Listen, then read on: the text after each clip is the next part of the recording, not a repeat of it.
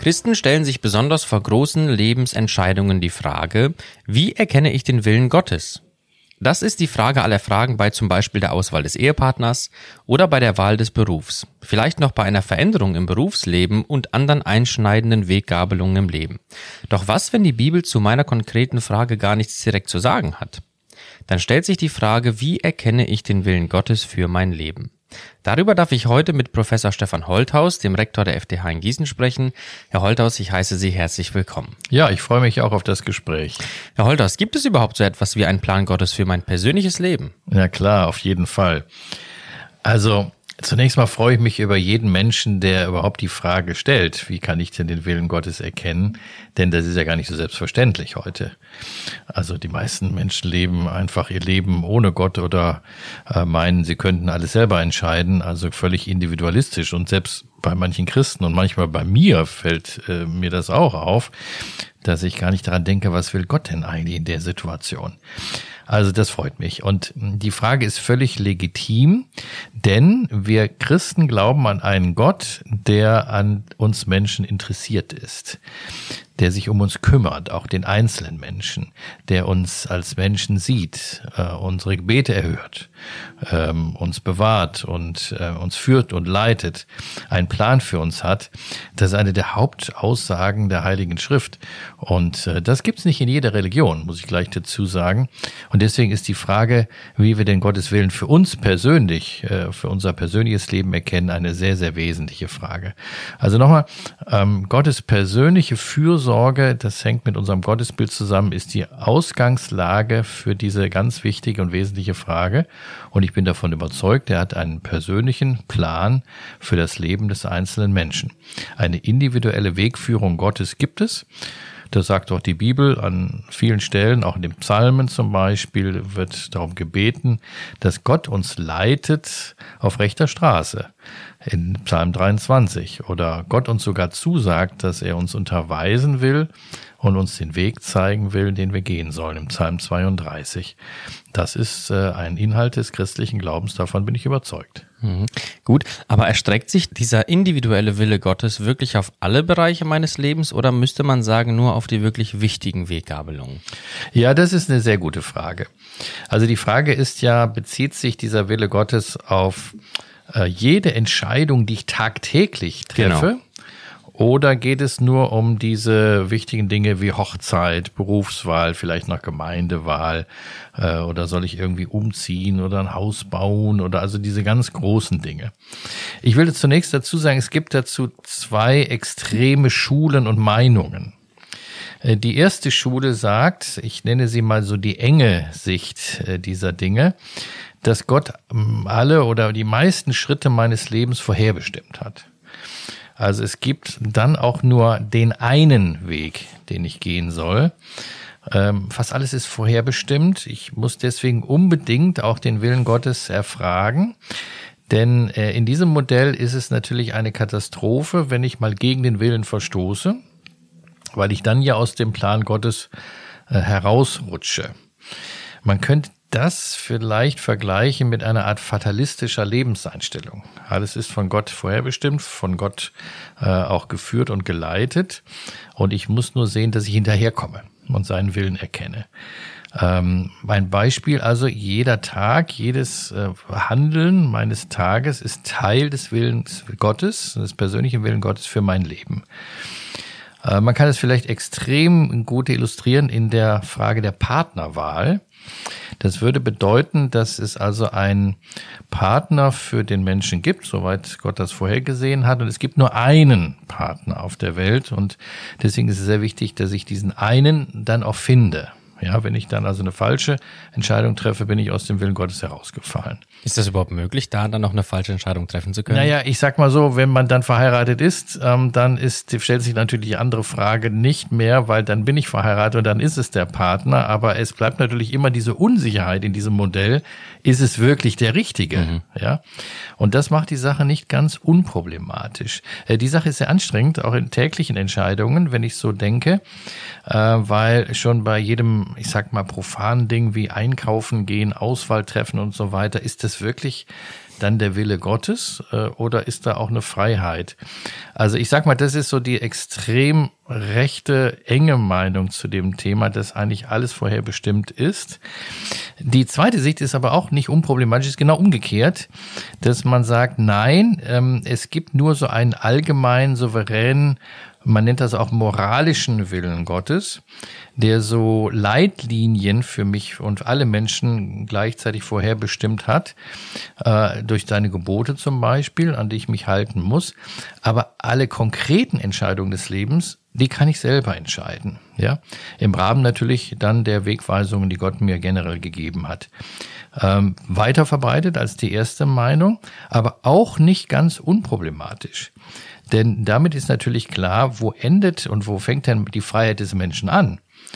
Ähm, und ähm, das ist auch eine sehr subjektive Sicht der Dinge, wenn nur die großen Dinge von Gott vorher bestimmt sind, denn dann kann ich ja auch relativ viele falsche Entscheidungen treffen. Äh, konkret beim Thema Partnerwahl jetzt wieder, das würde dann im Extrem tatsächlich bedeuten, äh, Gott hat überhaupt keinen Partner für mich auserwählt. Die Leitlinien Gottes gelten nur, dass er möglichst natürlich äh, gläubig, also auch Christ sein soll. Aber dann kann ich ganz frei entscheiden, ja. Und dann gibt es ganz, ganz viele Möglichkeiten. Ähm, hier ist also so etwas das Problem, dass es so eine individuelle Wegführung Gottes eigentlich gar nicht gibt sondern nur eine Wegführung für alle Menschen oder für alle Christen. Das ist die andere Sicht. Ähm, ich persönlich ähm, vertrete eigentlich einen Mittelweg und ich glaube, dass der auch aus der Bibel äh, herauszulesen ist das äh, kombiniert beide Sichtweisen. Also Gott hat einen individuellen Willen für jeden einzelnen Menschen.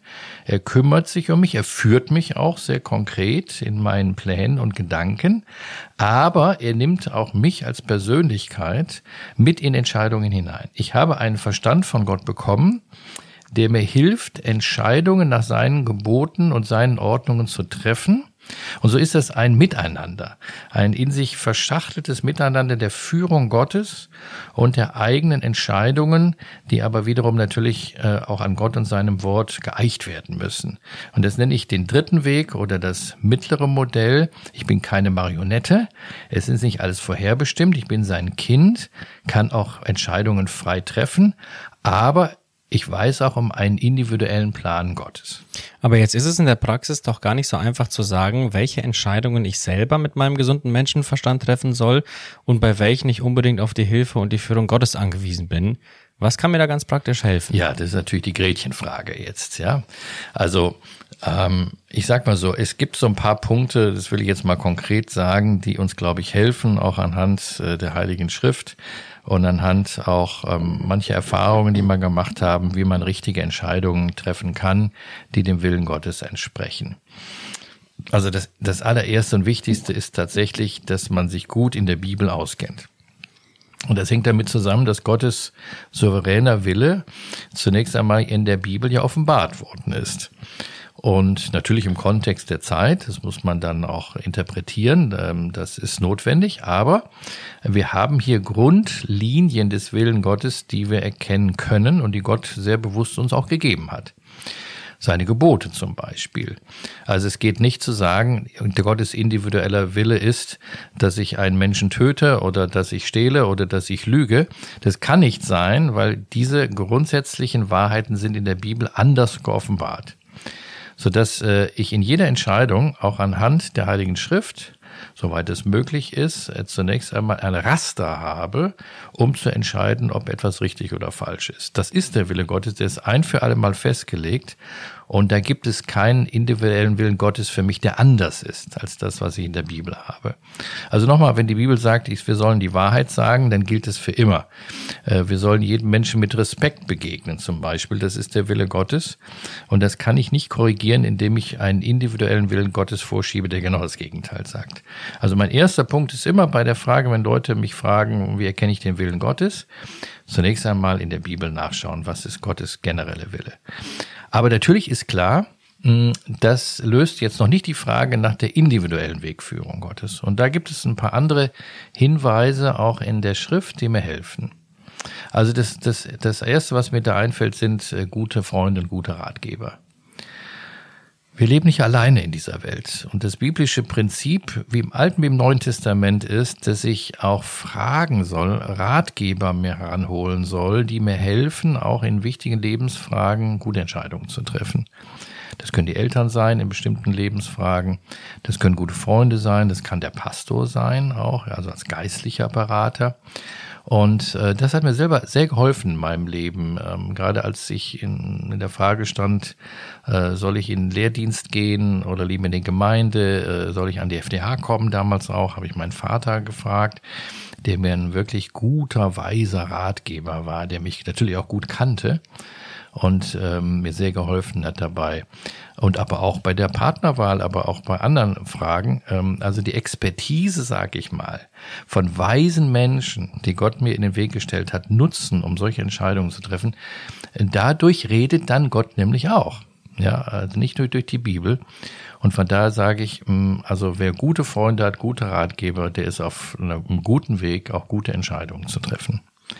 Äh, ich darf noch was Drittes sagen. Also neben der Bibel, neben guten Ratgebern, redet Gott aber auch direkt zu Menschen.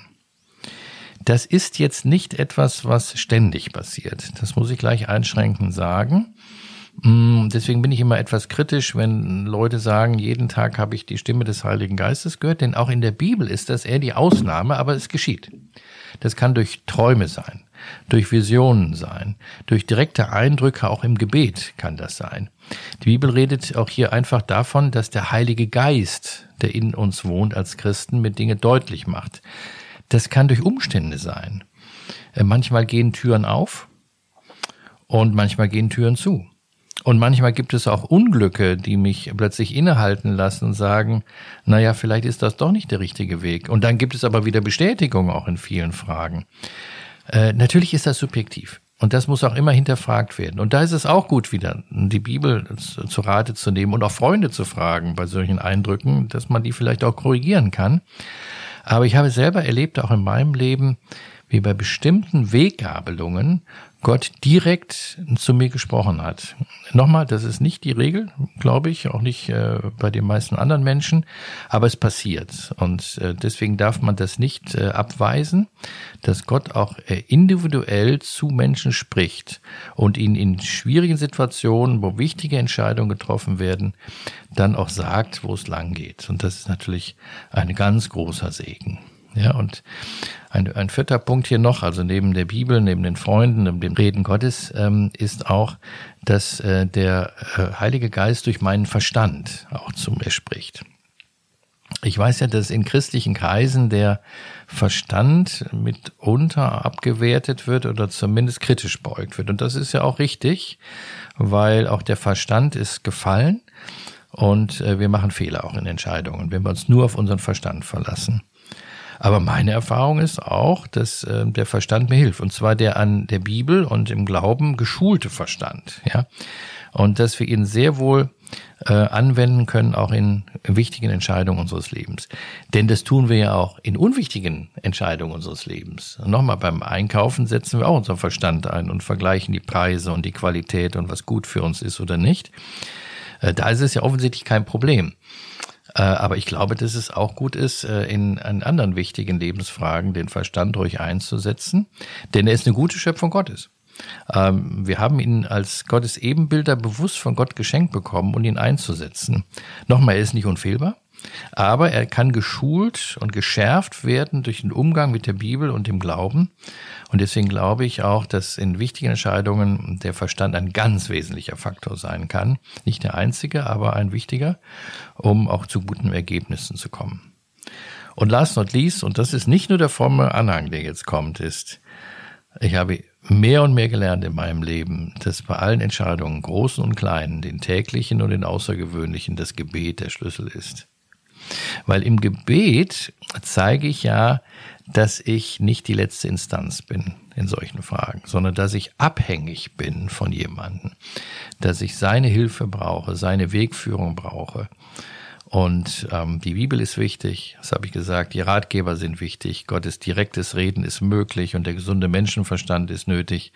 Aber alles das geht eigentlich nicht ohne das Gebet um Gottes Führung und Leitung. Und äh, was ich lernen musste auch mit den Jahren, das äh, gebe ich zu, ist auch in den kleinen Dingen des Lebens, nicht nur in den großen, in den täglichen Entscheidungen. Das äh, kann auch einfach ein Sekundengebet sein. Das kann das kürzeste Gebet der Christenheit sein. Das heißt, Kyrie eleison, Herr, barme dich. Ähm, Herr, hilf. Auch, auch sowas bete ich oft, äh, weil wir es unglaublich nötig haben. Und ähm, was mir da der Leitvers meines Lebens geworden ist, ist Psalm 86, Vers 11. David betet, weise mir, Herr, deinen Weg, dass ich wandle in deiner Wahrheit. Und wenn das so ein König David schon sagen musste, ja nun nah am Vater Herz Gottes war, wie viel mehr wir, weise mir, Herr, deinen Weg, dass ich wandle in deiner Wahrheit. Also ohne Gebet geht da nichts. Und so können wir den Willen Gottes aus meiner Sicht sehr gut erkennen. Haben Sie ganz herzlichen Dank, Herr Holters, für diese ganz praktischen Impulse zur Frage, wie erkenne ich den Willen Gottes? Ich wünsche Ihnen und unseren Zuhörern gottesreichen Segen und viel Weisheit, den Willen Gottes für das persönliche Leben zu erkennen. Mein Name ist Arthur Reiswig und Sie hörten FDH Podcast.